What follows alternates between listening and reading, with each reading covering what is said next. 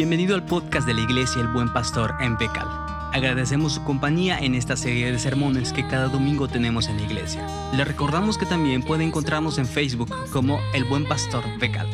Sin más por el momento, le dejamos con la predicación de esta semana a cargo del pastor Abraham Collie. Una vez Carlos Spurgeon estuvo en cierta ocasión visitando a un amigo en el campo. Vio que sobre uno de los graneros había colocado una veleta con la inscripción, aquí está Dios.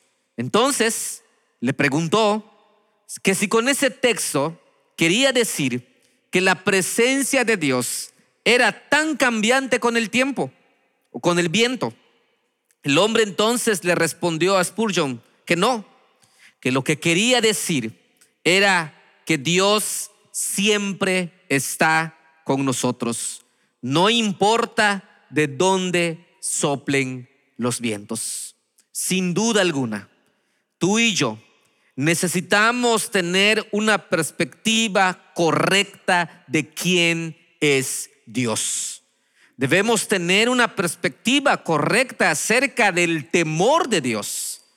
Y es entonces en los salmos donde tú y yo podemos nutrirnos de aquella perspectiva podemos sacudir aquella perspectiva para que entonces la visión que nosotros tengamos acerca del mundo sea la correcta.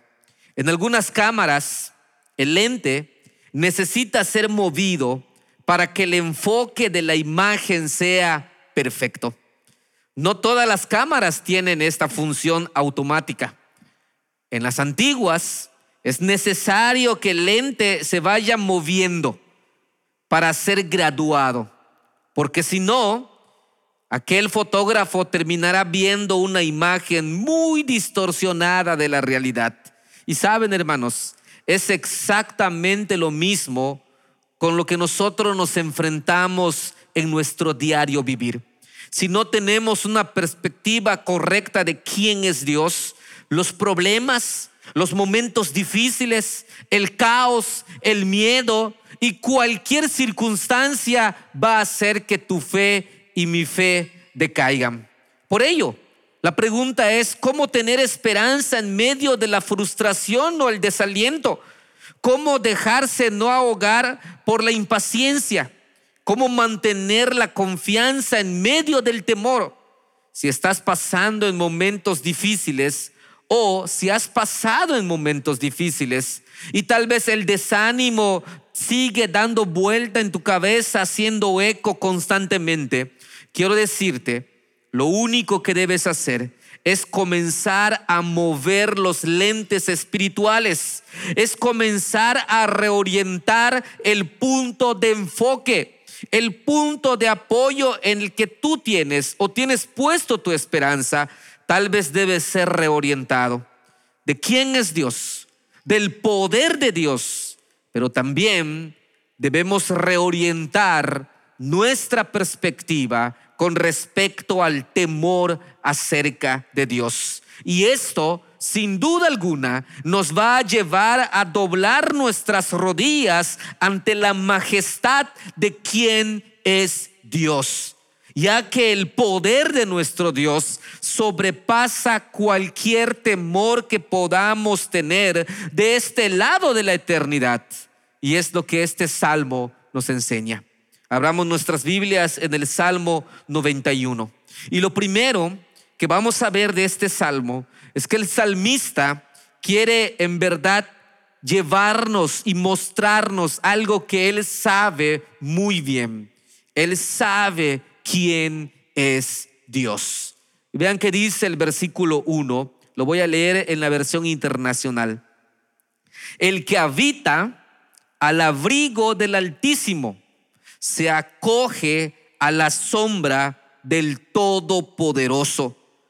Yo le digo al Señor, tú eres mi refugio, mi fortaleza, el Dios en quien confío.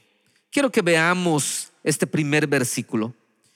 Si nosotros nos damos cuenta, el versículo 1 y el versículo 2 enfatizan una comunión íntima con Dios. Los pronombres personales mío, mi Dios, indican que el salmista en verdad gozaba de una profunda comunión personal con el Señor. No le habían contado quién es Dios. No lo había escuchado a medias, ni mucho menos en rumores. Simplemente el salmista, con lo que escribe, nos da a entender que el conocimiento que él tiene acerca de quién es Dios es tan profundo. La relación que se expresa con estas palabras es tan intensa que para describir a Dios, este salmista utiliza también nombres acerca de Dios. Si nosotros recordamos en el Antiguo Testamento, los nombres son muy importantes, porque los nombres en cierto sentido cuando nosotros hablamos de las personas, describen algo de las personas, pero los nombres acerca de Dios siempre van a darnos un atributo de quién es Dios. Y el salmista usa cuatro nombres. El primero es altísimo, que significa y enfatiza que Dios es prácticamente supremo. No hay quien pueda en realidad estar a la par con Él. Pero también Él habla del Todopoderoso o el Shaddai. También habla de Jehová o Yahvé y de Dios que es Elohim. Todos estos nombres, este salmista quería enfatizar algo con respecto a Dios. Y para que él pueda enfatizar algo con respecto a Dios, sin duda alguna, tuvo que haber pasado tiempo meditando quién es Dios y cómo Dios se ha revelado en su palabra. De tal manera que esto nos lleva a ti y a mí a tener una aplicación clara en nuestros tiempos. Si nosotros queremos entonces tener una comunión intensa con Dios, tenemos que descubrir esta comunión a través de su palabra, a través del tiempo que podemos estar con Él. Pero hay otro que yo quiero ver. El verbo habitar y el verbo morar, que en la versión internacional es acoger, nos habla de alguien que tenía una continua relación estrecha con el Señor y esto es lo que puede contar con las lindas promesas del Salmo descritas más adelante. De tal manera que la fe del escritor en el Dios Todopoderoso como protector prácticamente lo iban a sacar airoso de los peligros que él más adelante va a describir, de los temores que él más adelante iba a describir. Y esto, hermanos, debe ser un ejemplo también para ti y para mí. Cambiar nuestros temores por la fe en Dios, sin importar qué tipo de temores sea. Y para hacerlo debemos habitar con el Señor, debemos morar con el Señor, debemos tener una relación tan intensa con Él, de tal manera que aquel que vive en la intimidad de Dios no solo conoce la grandeza de quien es Dios, como llamarle por su nombre, sino también conoce la intensidad de la relación con Dios. Y esto se convierte en una poderosa esperanza, en un castillo fuerte para el creyente. La confianza en el poder de Dios siempre disipará todo temor que tú y yo podamos experimentar en esta tierra. Esta cercanía con la relación con Dios, esta cercanía de los beneficios que vienen son para aquellos que conocen a Jehová, son para aquellos que en verdad confían en Él. Si nos damos cuenta en los dos primeros versículos, al mismo tiempo, al haber recibido la protección de quien es Dios, el consuelo de quien es Dios, el cuidado de quien es Dios, el creyente le cree aún más. De manera que él constantemente no solo está viviendo esta relación, sino también el, el, salmista nos llama a pensar como Dios propio. Él es mi Dios, en Él yo confío. Por ello, el salmista del versículo 3 en adelante nos llama a ver el poder de Dios que nos cubre, el poder de Dios que nos libra. Siguiendo esta declaración general de los primeros dos versículos, escuchen lo que dice el versículo 3. Él te librará del lazo del cazador, de la peste destructora, con sus plumas te cubrirá y debajo de sus alas estarás seguro. Escudo y adarga es tu verdad. Es la introducción donde el salmista va a comenzar a expresar de qué Dios lo librará y de qué Dios lo cubrirá.